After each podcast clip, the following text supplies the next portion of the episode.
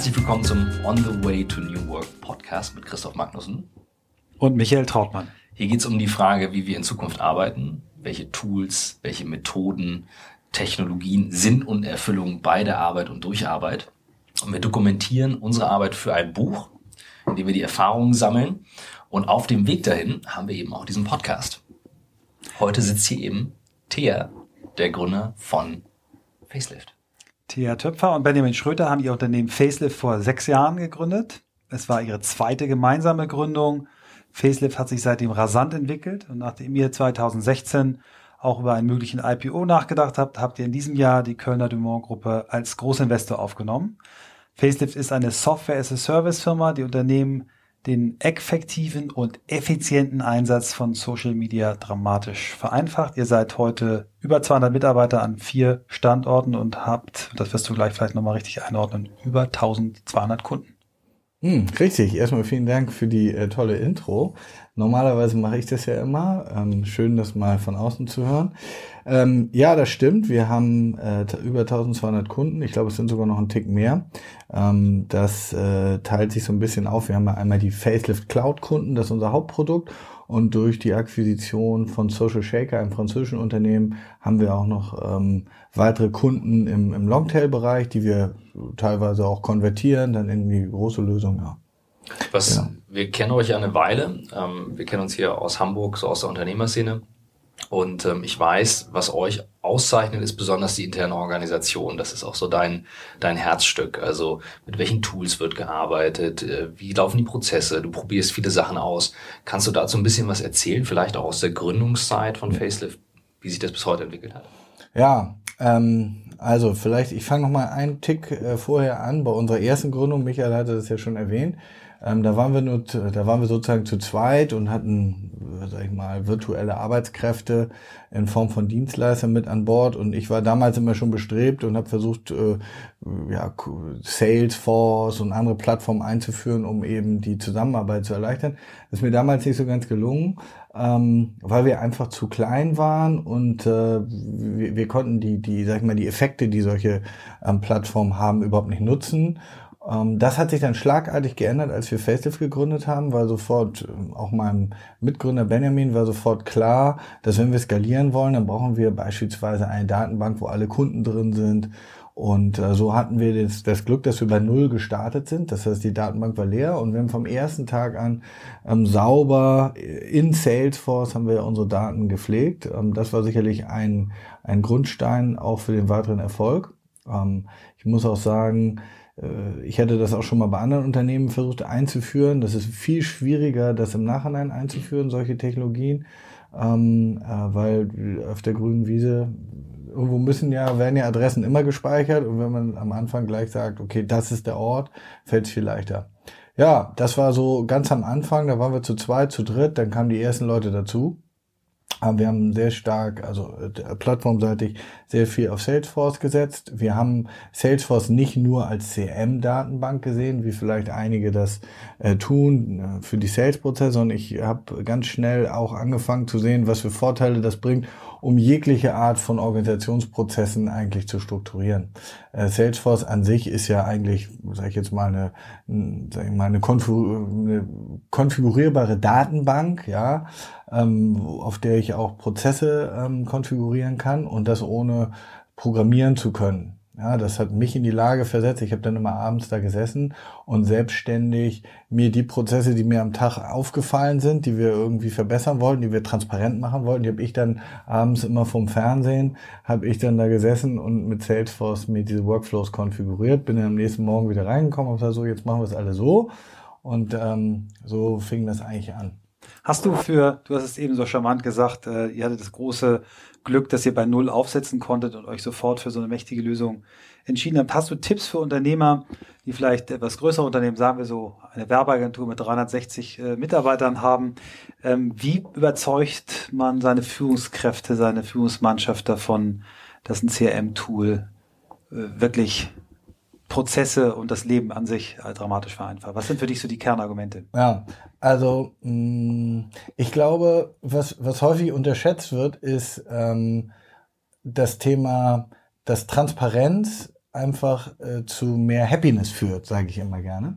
Ähm, viele, viele Mitarbeiter, gerade in der Anfangsphase, habe ich gehört, die, die denken so, oh, ich habe ja hier meine Daten, habe ich ja in Outlook gepflegt, in irgendwelchen wir, eigenen Systemen oder für meine Excel-Listen. Da sind die teilweise auch richtig gut drin, das zu machen. Und auf einmal kommt jemand und sagt, jetzt musst du das auch noch in Salesforce pflegen. Das ist gerade wenn es schon so eigene proprietäre Lösungen gibt, ist es ja doppelte Arbeit. So wird das ja von vielen wahrgenommen. Das heißt, als Unternehmen war uns auch immer besonders wichtig, mussten wir sehr stark den Vorteil herausarbeiten, warum es viel besser ist, das in Salesforce zu machen.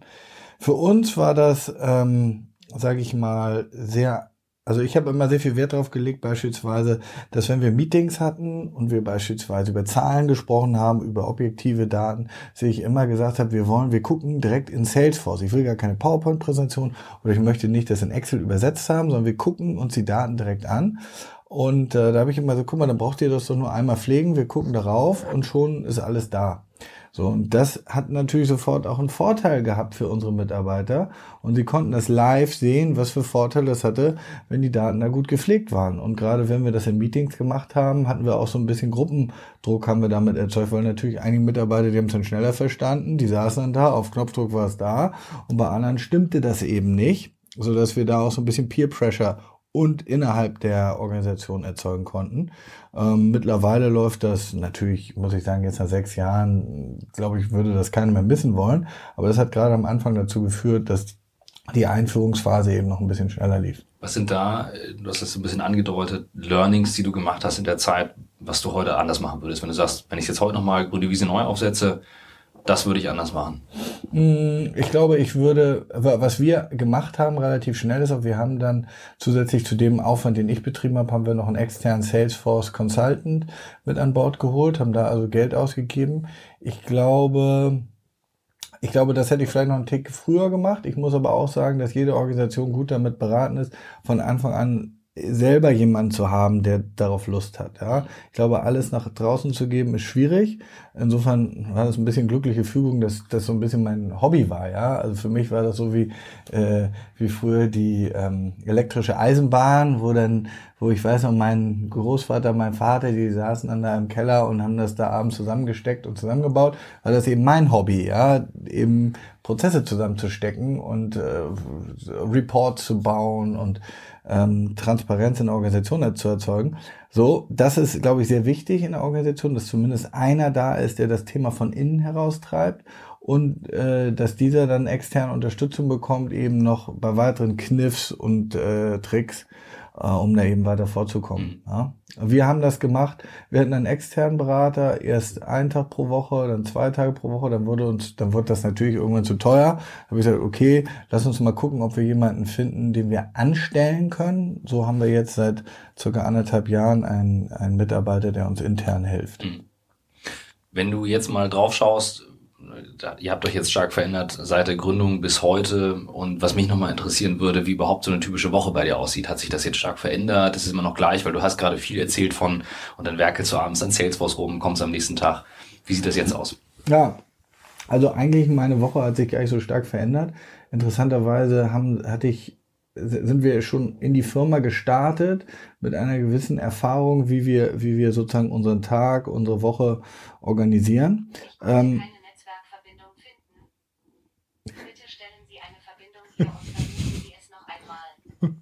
Das muss man dazu erzählen. Das ist die neue Uhr von Michael, die hier sein Auto jetzt äh, zu ihm herfahrt. Genau. Und sie zeigt auch gerade an, dass ich gestern einen persönlichen Schrittrekord von 20.995 Schritten erzählt Herzlichen Glückwunsch. Ich habe mal gehört, jeden, jeden Tag über 10.000 ist schon gut. Also 20.000 ist wow. Ja. Gut. Gut, zurück zum Thema. Ja. Typische Arbeitswoche. Ja, typische Arbeitswoche. Ähm, interessanterweise habe ich gar nicht so das Gefühl, dass sich so viel geändert hat in meiner typischen Arbeitswoche. Wir haben als Organisation relativ früh angefangen, uns etwas anzueignen, glaube ich, was, äh, was sehr wichtig ist, um die Arbeitswoche ähm, gut zu organisieren. Und zwar haben wir frühzeitig gemerkt, dass äh, natürlich es gibt eine Vielzahl von Informationen, Dinge, die ich mit anderen Menschen besprechen möchte, ähm, Aufgaben, die ich irgendwie habe, da soll jemand was erledigen. Und wir haben sehr schnell gemerkt, dass es totales Gift ist, wenn wir das einfach, es fällt mir ein, ich schreibe eine E-Mail, zehn Leute auf CC und feuer es ab. Das haben wir relativ schnell gemerkt, dass das nicht äh, ziel, zielführend ist. Und wir haben uns dann ein System ausgedacht, ganz simpel, über Basecamp. Ist ja auch eins der, sag ich mal, ersten Cloud-Produktivitätstools, die es so gab, in, sag ich mal, in größerer Skalierung. Und äh, wir haben das System, sag ich mal, diese To-Do-List ein bisschen, ich will es ja missbraucht, aber wir haben uns das so eine Struktur aufgebaut, dass wir eine Inbox hatten und anstelle, dass wir uns gegenseitig ein E-Mail geschrieben haben, haben wir einfach in diese, in diese, in eine To-Do-Liste Inbox haben wir eben das, was wir auf dem Herzen hatten, eingetragen. Und folgender Effekt ist entstanden, kann ich bei mir selber sagen, häufig geht es ja darum, wenn ich eine E-Mail geschrieben habe früher an irgendwelche Leute, dass diese Information, diese Idee, die ich hatte, dass sie nicht verloren geht. Und ich habe gemerkt, alleine dadurch, dass ich da, und das muss gar nicht sofort auch diskutiert werden, alleine, dass ich dann das in diese Inbox-Liste reingetragen habe, dann war es für mich so, puh, ein Glück. Es ist schon mal abgeschrieben, es wird nicht vergessen und äh, ich habe die Chance, das zu besprechen. Zweiter Effekt, den ich da gesehen habe, ist, es gibt ja auch manchmal Themen, die so ein bisschen, sag ich mal, emotionalerer Natur sind. Und ähm, diese Liste hat immer den Vorteil gehabt, habe ich gemerkt, dass auch wenn ich mal ein emotionales Thema da eingetragen habe, wo ich dachte, oh, da lasse ich jetzt richtig Druck ab, wenn wir dann diese Liste besprochen haben, eine Woche später oder drei, vier Tage später, war die Emotion schon raus. Ja, ich habe das also aus einem anderen Kontext schon betrachtet und konnte ganz anders drüber sprechen. Also das heißt, wir haben sehr stark ähm, diese sozusagen zentralisiert, die Themen, die wir so hatten, die Ideen, haben wir dort eingetragen, haben wir einmal die Woche ein, ein Meeting gehabt wo wir die Liste dann strukturiert durchgegangen sind. Das war sozusagen wie unser ähm, wie unsere Agenda für das Meeting. Dann sind wir das durchgegangen und dann gibt es eigentlich aus meiner Sicht oder so haben wir es haben wir es uns dann aufgebaut, dass es drei Möglichkeiten gibt. Das erste ist es wird sofort abgehakt, es ist also for your information. Das zweite, es wird aus der Inbox-Liste in die Active To-Do-Liste übernommen und ähm, in Active To-Do-Liste wird es dann einer Person zugeordnet, so, die dann tatsächlich für diese, für diese Tätigkeit dann verantwortlich ist. Und das dritte ist dann aus der Active To-Do-Liste wird es dann in eine Done-Liste gezogen, so dass wir auch in einem Meeting immer noch einmal über die Sachen, die wir abgeschlossen haben, noch einmal kurz sprechen, so dass nichts verloren geht und ähm, dass wir noch mal ein kurzes Feedback geben können. Dieses System haben wir vom, sag ich mal, vom ersten Tag an Facelift bis heute ziehen wir das durch. Wir haben es mittlerweile ausgeweitet auf alle Abteilungen und so kommunizieren wir sehr stark mit den, also wir als Geschäftsführung mit unseren Abteilungen und die Abteilungen kommunizieren auch untereinander so. Das ist extre extrem, lass mich ganz kurz einen mhm. nachhaken. Das ist extrem spannend, äh, weil wir uns natürlich auch immer wieder fragen, wie gehen eigentlich andere Menschen mit, mit dem Kommunikationstool E-Mail um? Ähm, Du wirst sicherlich, ihr werdet sicherlich den, den, den, die Anzahl der internen E-Mails dramatisch reduziert haben durch dieses Tool, aber du bist natürlich auch im Kontakt mit Kunden, bekommst E-Mails.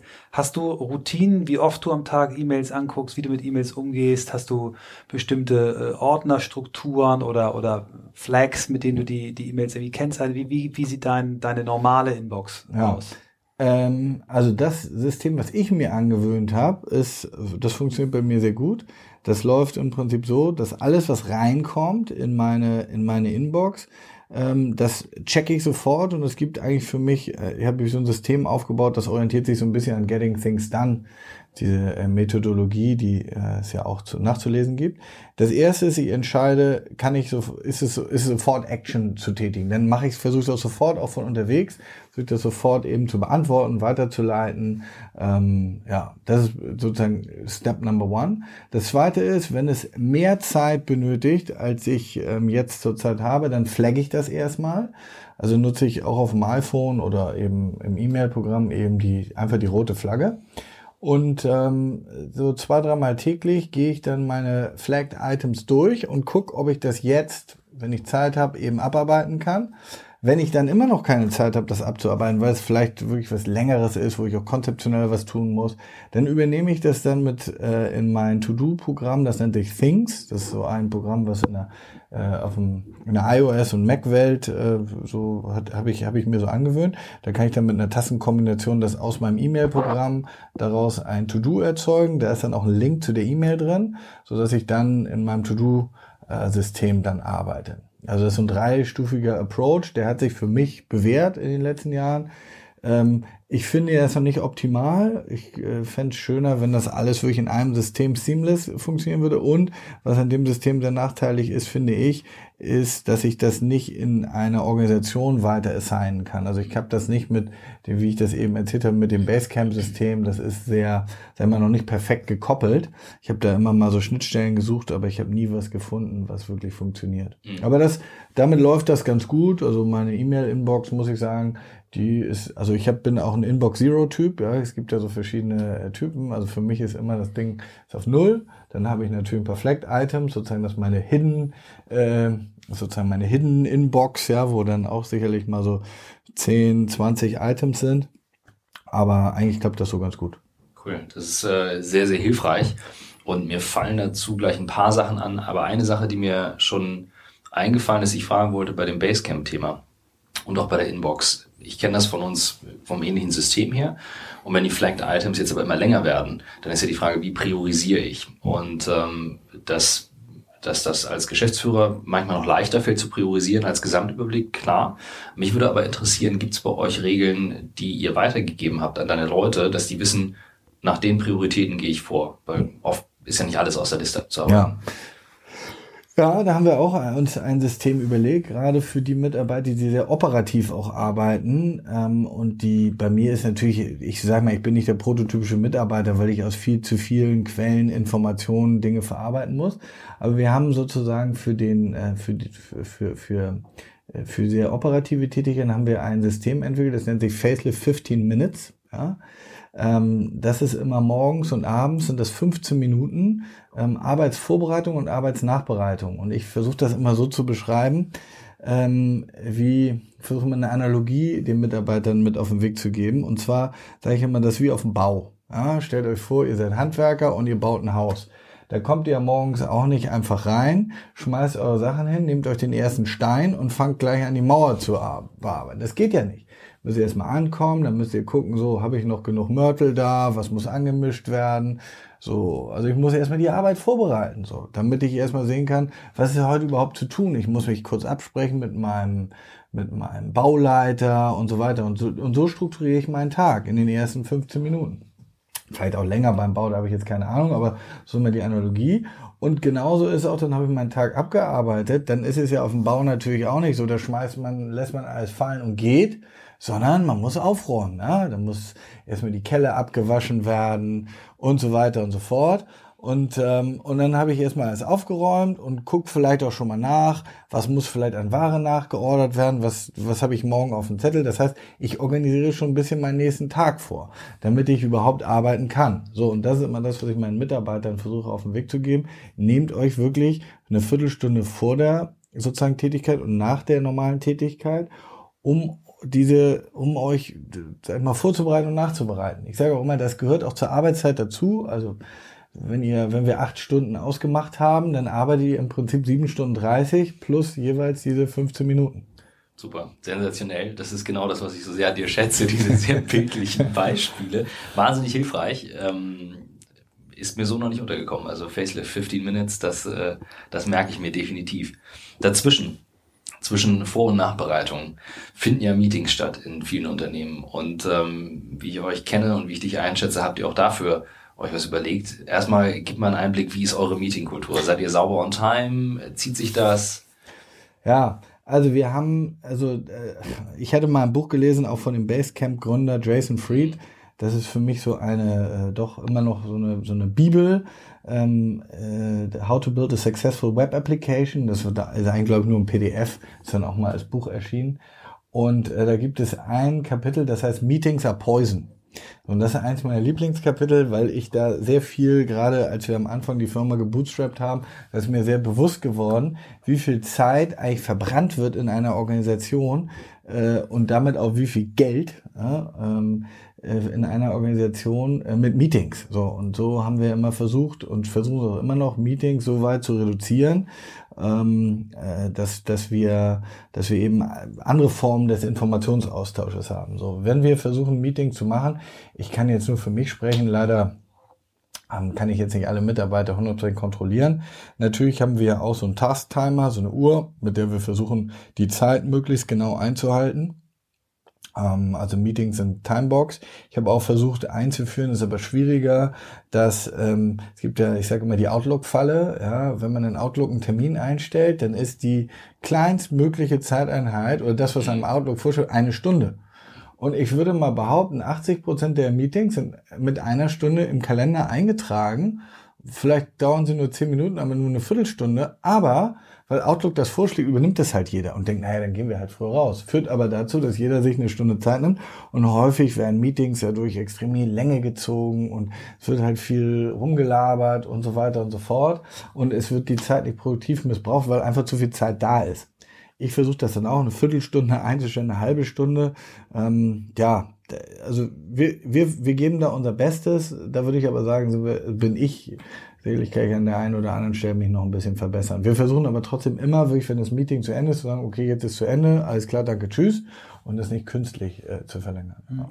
Du hast sehr schön über die Tagesvorbereitung ja. und Tagesnachbereitung gesprochen. Gibt es bei euch klare Regeln, wie man Meetings vorbereiten muss, was so Mindestanforderungen an Meetings sind? Müssen Meetings bei euch nachbereitet werden, protokolliert werden? Oder sagt ihr, dadurch, dass ihr Basecamp nutzt, ist eigentlich das Tool die Vorbereitung und ja, die Nachbereitung. Also natürlich, Meetings müssen vorbereitet werden, müssen auch nachbereitet werden, sonst braucht man aus meiner Sicht, sonst, dann ist es aber kein Meeting, dann ist es einfach, sag ich mal, ein, ein kreatives Get-Together. Das muss ich auch sagen, habe ich auch gelernt in meiner Erfahrung.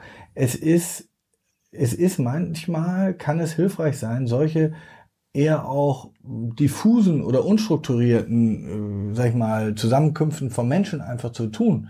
Dann sollte jedem bewusst sein, dass dies jetzt auch diffus und unstrukturiert gemeint ist und eben kein strukturiertes Meeting, wo es dann eben eine Agenda vorher, äh, dann gibt es einen Ablauf und dann gibt es auch eine Nachbereitung gibt. Also es gibt da eigentlich für mich zwei verschiedene Arten von, von Typen und beides hat auch seine, also beides hat seine Relevanz. Ähm, vielleicht zu dir, Michael, konkret zu der Frage, ja, also du, du, über diese Basecamp-Methodologie äh, gibt es eigentlich, gibt es die Agenda vorab und dadurch, dass die Tasks dann alle verteilt worden sind und neue Tasks aufgekommen sind, ist eigentlich das automatisch auch schon die Nachbereitung. Ja, das ist, das haben wir eigentlich ganz, also es läuft bei uns ganz gut und ähm, so haben wir, so verlieren wir wenig Zeit mit dem, sag mal, mit der wirklich strukturierten Vor- und Nachbereitung, weil die automatisch über diese, diesen Ablauf eigentlich schon gegeben ist. Wie ist es bei euch, wenn ich ganz kurz einhake, mit dem Thema Meetings und virtuelle Meetings? Also ihr habt verschiedene Standorte. Mhm. Ist es so, dass dann Leute trotzdem hier zum Beispiel in Hamburg auch von zu Hause arbeiten können? Wählen die sich dann ein? Macht ihr Videokonferenzen? Wie handhabt ihr das? Also das ist ein Thema, muss ich sagen, da, da sind wir jetzt erst relativ spät drauf gekommen. Ähm, dadurch, dass wir eigentlich immer versucht haben, wenig Meetings zu machen, war das für uns nie sagen wir, ein großes Problem. Wir hatten also wirklich nur eine überschaubare Anzahl von, von festen Meetings. Insofern haben wir das immer gesagt, okay, das können wir physisch machen, zumindest was in Hamburg, was den Hamburger Teil anbelangt. Natürlich haben wir mit den Auslandsoffices haben wir immer schon mit Skype gearbeitet, Bildschirmübertragung und da eben versucht auch diese Methodologien einzuhalten. Wir haben jetzt äh, ja, Ende letzten Jahres, Anfang dieses Jahres, also relativ spät erst, angefangen und versuchen tatsächlich Meetings ähm, ja wirklich zu virtualisieren. Wir nutzen da inzwischen Skype for Business, ähm, weil wir Office 365 Nutzer sind. Das hat ein bisschen gedauert. Ich hätte es gerne früher gemacht, aber der Mac Client, der kam halt erst ähm, Anfang Anfang 2017. Und äh, wir haben dann angefangen, äh, sehr stark erstmal das zu üben. Ich sage immer, wir sind jetzt in der Trainingsphase. Also entstehen dann so witzige Situationen, dass wir ähm, immer montags, also heute Nachmittag habe ich das wieder, haben wir dann unsere Mini-Joe-Fixes. Und da sitzt dann ein Mitarbeiter, der sitzt genau ein Büro nebenan. Er könnte also auch rüberkommen und wir könnten das face-to-face -face machen. Aber ich sage dann immer, nein, wir machen dieses Meeting ganz bewusst virtuell, weil wir üben. Wir üben die Software zu bedienen, wir üben die Abläufe und so weiter und so fort. Ähm, und da muss ich sagen, mittlerweile haben wir da jetzt auch so nach drei Monaten haben wir jetzt einen gewissen guten, sag ich mal, alle fühlen sich damit wohl. Und ähm, ja, es wird immer, also wir, wir, wir schaffen das immer virtueller zu arbeiten. Das jetzt die zweite Frage war ja auch drin, wie macht ihr mit Homeoffice? Das war auch eine Sache, wo wir gerade in der, sag ich mal, Anfangszeit, wo wir gebootstrapped haben, haben wir doch eigentlich immer gesagt, wir arbeiten im Büro. Wir haben natürlich auch die Situation immer gehabt, dass wir ja noch nicht alle Mitarbeiter, die wir so eingestellt haben, waren ja noch keine Vollprofis. Ja, das heißt, das war dann immer schon wichtig, dass wir auch im Office, dass wir gegenseitiges Learning haben, auch wie verhält man sich, wie, wie telefoniert der andere und so weiter. Da war also sehr viel Lernen und ich glaube, dafür ist schon wichtig, dass Mitarbeiter auch wirklich zusammen physisch sitzen. Äh, mittlerweile haben wir es aber eigentlich so, dass wir ähm, Homeoffice in verschiedenen Abteilungen auch, sag ich jetzt mal, erlauben, hört sich jetzt so, so stark an, aber setzen wir ein als Tool. Ähm, das haben wir zum Beispiel im Sales-Team, sagen wir, wenn du gewisse, wenn du eine gewisse, sag ich mal, KPIs erreicht hast, so, das ist für uns der Beweis, dass du selbstständig arbeiten kannst, dann kriegst du sozusagen einen Homeoffice-Tag pro Woche. In einer Abteilung sind das eben andere, ähm, andere Richtlinien, nach denen wir da vorgehen. Ja? Office als Tool finde ich das perfekte Stichwort. Ähm, das ist genau das, was ich auch mal sage, das Office ist eigentlich nur eines der Tools und du hast ja. gerade Remote als ein Tool bezeichnet. Lass uns einmal einen Blick werfen auf euer Office als Tool, physischer Arbeitsplatz. Habt ihr da Erfahrungen gemacht? Ähm, das ist ja auch eigentlich so immer genau. so dein, dein Thema, Michael. Das ist ganz spannend, weil wir, wir, wir sitzen ja gerade in einem äh, eurer ehemaligen Büros, das ihr mit viel, viel Liebe ausgebaut habt. Und du hast uns gerade erzählt, als es fertig war, war es eigentlich schon wieder zu klein. Und wir haben beide gemeinsam festgestellt, dass du eigentlich auch Coworking Place Betreiber bist, denn hier sitzen eine ganze Menge von Startups, die das Büro nutzen. Ähm, was genau denkt ihr euch dabei, wenn ihr Büros neu baut? Was sind so die, die Dinge, die wichtig für euch sind? Worauf kommt es an? Ja, ähm, also das ist ja, glaube ich, in dem Büro, wo wir jetzt sitzen, das ist, glaube ich, so unser drittes Büro. Äh, das haben wir in Jahr drei bezogen. Wir sind fast jedes Jahr umgezogen. Ähm, ja, äh, wir haben, und dadurch haben wir gewisse Learnings gemacht. Das erste Büro, in dem wir gesessen haben, war ein tolles so Fabrikloft. Ähm, da hatten wir so ein paar Schreibtische untergemietet. Das war, war super, kommst du rein, tolle, tolles Gefühl. Und ähm, dann haben wir aber immer mehr und mehr telefoniert und dann war es immer so, dass die Leute mich dann gefragt haben, also äh, sind Sie gerade im Bahnhof oder ist ganz komischer Sound im Hintergrund. Das war eben Fabrikloft vom Schall natürlich eine Katastrophe. So und so haben wir dann gemerkt, dass es nicht nur darauf ankommt, irgendwie ein schönes Office zu haben, sondern dass man sich, dass man dort auch sich gut unterhalten kann und gut telefonieren kann. So war dann unser nächstes Office schon ein bisschen stärker corporate und wir haben dann, wie man es hier auch sieht, äh, sind so kleine Akustik-Rippchen in den ganzen Wänden. Das sind also spezielle Rigipsplatten, die äh, den Sound, äh, die, die, die Schallwellen absorbieren, so dass so dass wir den die dadurch den den die Schallbelastung, die Spiegelung der Schallwellen eben ähm, senken konnten. Und das haben wir schon im zweiten Office haben wir das eingesetzt mit Erfolg. Das hier ist jetzt unser drittes Office. Hier sieht man das, glaube ich, überall. An allen Decken und Wänden sind diese, ähm, sind diese speziellen Rigipsplatten. Und hier ist uns das schon ganz gut gelungen. Ähm, in unserem nachfolgenden Office, dann in der Gerhofstraße in der Innenstadt, da ist es genauso. Da haben wir das, da hatten wir den, die, die Möglichkeit von vornherein den Bauplan gleich mitzugestalten. Und das war für uns das Allerwichtigste, dass wir eben diese Akustikoptimierung hatten. Warum?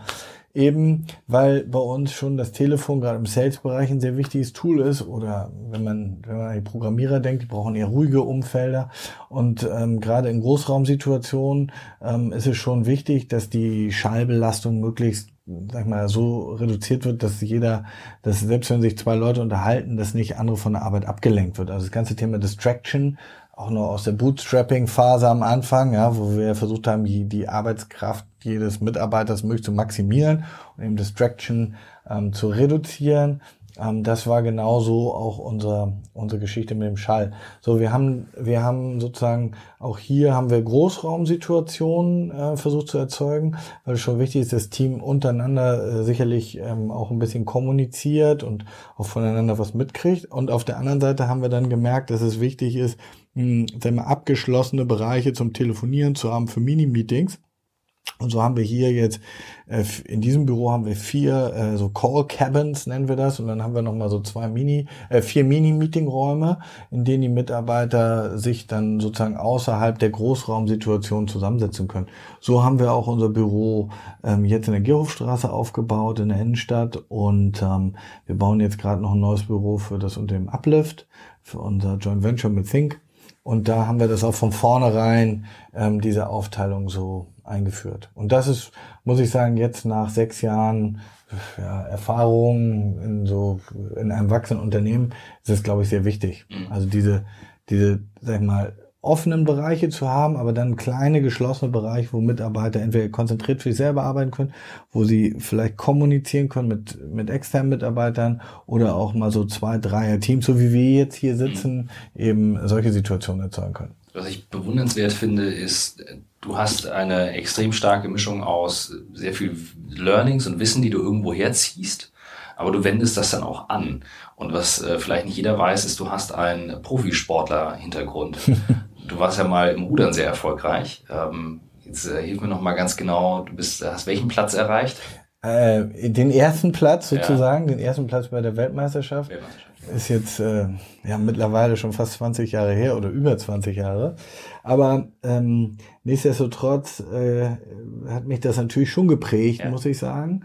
Ähm, weil ich glaube, so im Sport geht's genau, vielleicht spielst du darauf auch an, ähm, auf dieses, sag ich mal, etwas auszuprobieren, dann das zu betrachten und dann daran zu arbeiten, dass es, äh, dass, äh, dass es dann besser wird oder dass ich mich verbessere.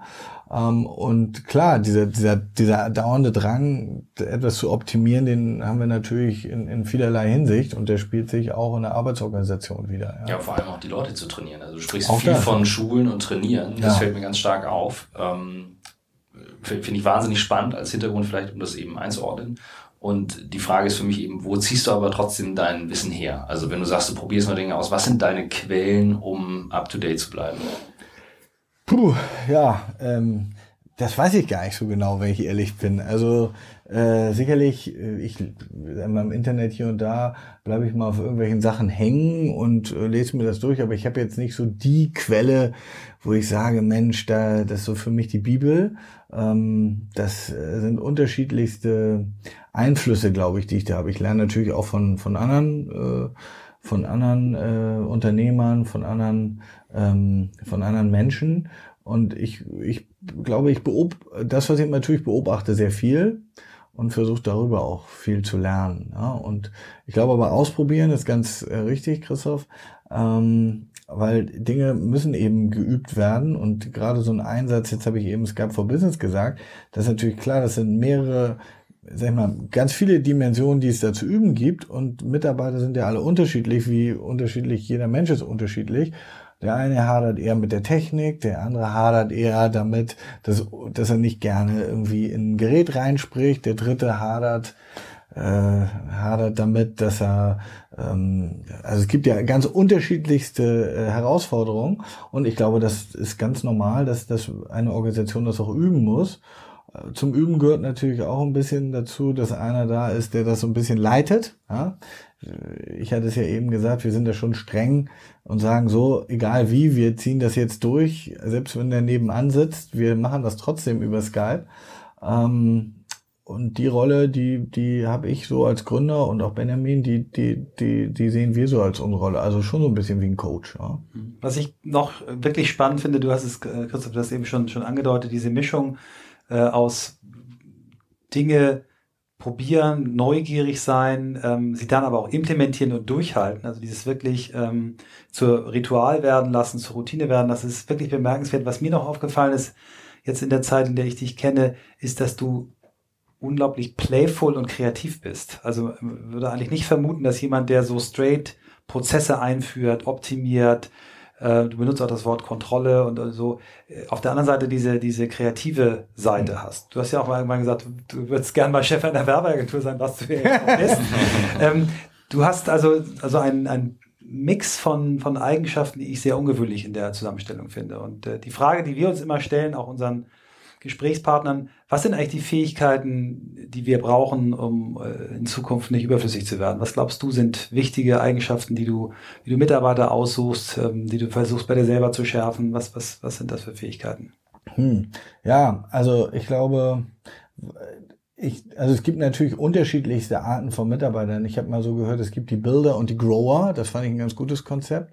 Ähm, Also der, der Builder ist eben der, äh, sage ich jetzt mal, der Dinge ausprobiert, der versucht aus 100 Dingen das rauszufinden, was wirklich das Beste ist, also eher der, der Tüftler in diese Richtung. So und dann äh, der der der Builder hat dann etwas gefunden, der hat die Formel gefunden und dann gibt es den Grower, der einfach mehr vom Gleichen, ja, der sozusagen äh, das immer wieder anwendet diese Formel und darin sein Glück findet. So und äh, das sind tatsächlich zwei ganz unterschiedliche ähm, Typen und man braucht natürlich, oder wir haben gesehen, wir brauchen genau beide, ähm, um, um das Unternehmen äh, äh, erfolgreich zu machen.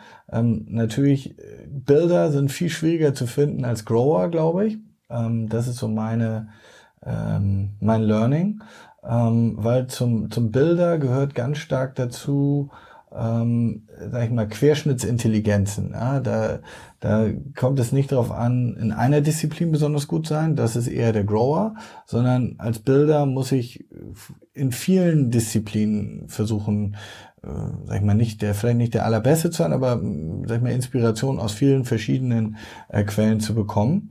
Und ähm, das ist sicherlich etwas, was ich, was ich auch gerne mache. Ähm, und äh, ich versuche mich schon aus, aus ganz vielerlei Dingen inspirieren zu lassen. Ähm, ja. Noch ein anderes Thema, was uns sehr interessiert. Ähm, ihr beide ähm, seid ja auch Gründ äh, seid, seid Mitglieder bei EO, Entrepreneurs Organization. Das ist eine Unternehmerorganisation mit weltweit über 13.000 Mitgliedern. Äh, Christoph ist dort Mitglied, war ja mal unser Chef, ne? so als äh, wie, wie war der Titel noch? President. President äh, Hamburg. Ähm, wir sind dort äh, alle Mitglied. Ähm, was motiviert dich und deinen Partner bei so einer Organisation Zeit zu investieren? Was ziehst du raus? Ziehst du auch was für dein Unternehmen raus? Warum machst du das? Ja, also ich kann erstmal nur für mich sprechen. Ich weiß nicht, was die Motivation von Benjamin ist. Ähm, meine Motivation ist, sag ich mal, es gibt ja da auch verschiedene äh, sag ich mal, ja, Möglichkeiten, ähm, die man da rausziehen kann. Das eine ist natürlich auch sehr viel Learning. Ja, EO bietet ja sehr viel, sehr als Plattform ähm, sehr viel, äh, sag mal, der, der internen Weiterbildung an, ähm, mit vielen tollen Speakern und Formaten, äh, an denen ich mich sozusagen inspirieren kann und weiterentwickeln kann. Ähm, das finde ich natürlich auf der einen Seite ein tolles Format für mich, aber viel wichtiger ist eigentlich das Forum. Das ist so unser Tool, das ist die, der, die kleinste Einheit in dieser Organisation und die ist auch immer konstant. Also es sind in, in meinem Fall acht verschiedene ähm, acht verschiedene Mitglieder, die dann auch ähm, immer gleich bleiben. Zumindest ähm, ist das bestrebenswert. Und äh, da geht's dann eher so auch um so ein Personal Growth, ähm, um Themen, wie, wie ich mich eigentlich selber auch weiterentwickle als Person. Und das habe ich aber gemerkt, ist sehr wichtig. Ähm, alles spielt ja miteinander zusammen und die, wenn ich mich persönlich weiterentwickle, kriege ich dadurch auch neue Energie oder neue Sichtweisen auf meine berufliche Weiterentwicklung. Und deswegen ist das sehr angenehm. Das ist so für mich die Motivation. Ne? Du hast das äh, Thema Personal angesprochen. Das interessiert uns natürlich bei dir auch noch ein bisschen. Du bist, glaube ich, Vater von vier Kindern. Das okay. finde ich für einen Unternehmer, der schon äh, so viel hingekriegt hat, äh, erstaunlich, auch eine Familie in der Größenordnung aufzubauen. Ähm, ich kann mir vorstellen, dass ähm, diese vier Kinder auch deine Morgenroutine beeinflussen. Wie, wie geht ein Tag bei dir los? Wie, wie läuft das? ja, gute, äh, gute, äh, gute Frage. Also erstmal bin ich ja zum Glück nicht allein. Ich habe ja auch eine wunderbare Frau, die das mit mir zusammen macht. Ähm, bei uns ist die Situation so, dass wir ähm, im Prinzip zwei Kinder und zwei Kinder haben. Das heißt, die ersten zwei sind schon so ein bisschen älter. Äh, in dem Fall zwölf und zehn. Da muss ich sagen, die gehen jetzt beide aufs Gymnasium. Die sind morgens im Prinzip schon fast, äh, äh, sag ich mal, autark. Ja, heute früh stand der, stand mein Zwölfjähriger an meinem Bett mit seinen Jogging-Sachen an. Hallo, Papa, es geht jetzt los. Wir gehen jetzt joggen da ich heute so ein bisschen Kratzen im Hals hatte, äh, meinte ich nee, ich schaff's heute nicht. So, da ist er alleine losgegangen. Also damit will ich sagen, die sind eigentlich, die beiden Großen sind schon autark. Ähm, aber die beiden Kleinen, das ist richtig, das ist morgens ein generalstabsmäßiger Ablauf. Ja, da gibt es harte Prozesse und Strukturen, ähm, die wir da eintrainiert haben, meine Frau und ich. Natürlich ist es so, dass ähm, zu Hause äh, ist leider nicht, oder was ist leider, ist halt nicht die Firma. Ja, muss ich ganz ehrlich sagen. Ich würde natürlich gerne auch, äh, will ich sagen, Salesforce nutzen. Aber Basecamp.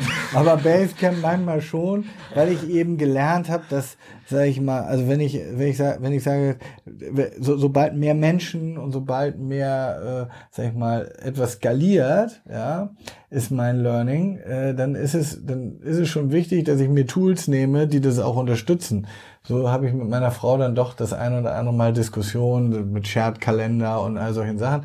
Das sehe ich nicht als, ich sag ich mal, als Kontrolle, sondern eher als mehr als transparent, als, als Transparenztool, als Hilfe, um das eben alles mhm. perfekt zu gestalten. Ja, ähm, natürlich fällt mir das viel einfacher, weil ich die positiven Effekte aus meiner Firma eben kenne und das versuche ich dann manchmal auch zu Hause zu implementieren. Da renne ich dann manchmal gegen Widerstände, aber im Großen und Ganzen muss ich sagen, sind wir schon sehr strukturiert, aber ist auch für mich natürlich, wie soll ich sagen, vielleicht auch ein, so, ein, so ein Schutzmechanismus, damit ich überhaupt in dem ganzen, sag ich mal, Tohuwabohu, was natürlich hier ist mit, mit äh, der Firma und den Kindern und äh, dem ganzen Drumherum, ähm, je strukturierter ich natürlich meinen Tag gestalte, umso leichter fällt es mir natürlich auch, äh, sag ich mal, mit Veränderungen dann doch klarzukommen, ja? habe ich gemerkt. Das wäre jetzt auch noch so meine abschließende Frage gewesen. Du bist immer wahnsinnig gut drauf, ne? du bist immer am, am, Lächeln, am Grinsen, du erzählst die Sachen positiv und ruhig. Gibt's was, was dich aus der Ruhe bringen kann? Und was ist dein Mittel, um dann wieder runterzufahren? Ah, also ehrlich gesagt gibt's ganz viel, was mich äh, äh, aus der Ruhe bringen lässt. Erstmal vielen Dank für das, äh, für die Feststellung. Ja, mh, also ich glaube, wo ich tatsächlich, äh, was mich tatsächlich äh, sag ich mal, ärgert oder, oder wo, wo ich schnell an meine Grenzen komme, ist immer der, ist immer das, wenn, wenn wir sozusagen Dinge, und das egal auf welcher Ebene, wenn, wenn wir zum Beispiel irgendwie ein Learning haben und gemerkt haben, das und das funktioniert nicht gut, ähm, und daraus dann eine Erkenntnis ziehen und sagen, okay, wir müssen uns verändern als Organisation, als Familie, als sonst wie. Und ähm, für mich ist das dann immer, sag ich mal, das ist ein Gesetz, ja. Also ich merke dann sofort, okay, alles klar, Situation erkannt, verändert, neuer Ansatz. Ähm, und wenn Menschen in meiner Umgebung dann sozusagen wieder in das Alte verfallen, das ist für mich manchmal schwer auszuhalten. Äh, das ist gar nicht, glaube ich, böse gemeint. Ich bin da halt in der Hinsicht doch sehr ja, flexibel oder pass mich da, versuche mich da immer schnell anzupassen. Aber das ist in der Tat, da komme ich schneller an meine Grenzen. Ich habe auch noch eine letzte Frage. Kannst du mit dem Wort Achtsamkeit was anfangen? Machst du irgendetwas für dich selbst, Meditation oder irgendwas, äh, was äh, den Menschen, Thea, mhm. glücklich macht? Ja, also neben EO, was für mich eigentlich auch ein Tool ist, ähm, sehr stark zu reflektieren und äh, sag ich mal, über, in, in mich reinzuhorchen und mich reinzudenken. Ähm, ich versuche tatsächlich, ich habe es mal eine Zeit lang sehr hart durchgezogen, immer einmal am Tag joggen zu gehen, auch wenn es so eine Viertelstunde ist. Das ist für mich auch so ein Tool abzuschalten und äh, vor allen Dingen auch diese, durch diese Monotonie jeden Tag immer das Gleiche zu machen. Das hilft natürlich. Ich habe jetzt äh, mit Meditation, ich habe das zwar früher mal beim Sport angewendet, da habe ich jetzt nicht so viel, leider muss ich sagen, aber es kommt vielleicht noch, ähm, wende das nicht so viel an. Ansonsten versuche ich, ja, verschiedenste Arten von, ähm, sag ich mal, Einflüssen äh, mir zugute zu machen. Wir hatten mal einen Coach bei IO, Dieter Lange. Ähm, das hat mich auch sehr, ähm, sag mal, positiv mitgenommen. Und da versuche ich mir dann immer auch meine, meine Tools so oder meine, meine Denkweise rauszuziehen. Und äh, Achtsamkeit ist ja da auch ein Thema. Also ja, das umtreibt mich schon sehr stark. Sensationell, vielen Dank. Ich würde sagen, für einen Montagmorgen war das der perfekte Start in die Woche. Ja. Es ist jetzt äh, gerade halb elf. Äh, wir starten in die Woche und wer das jetzt hört, für den ist es auch Montag früh. Und insofern ganz vielen Dank, dass du dabei warst und Gerne. dir Zeit genommen hast. Vielen Dank. Ja, vielen ja. Dank euch.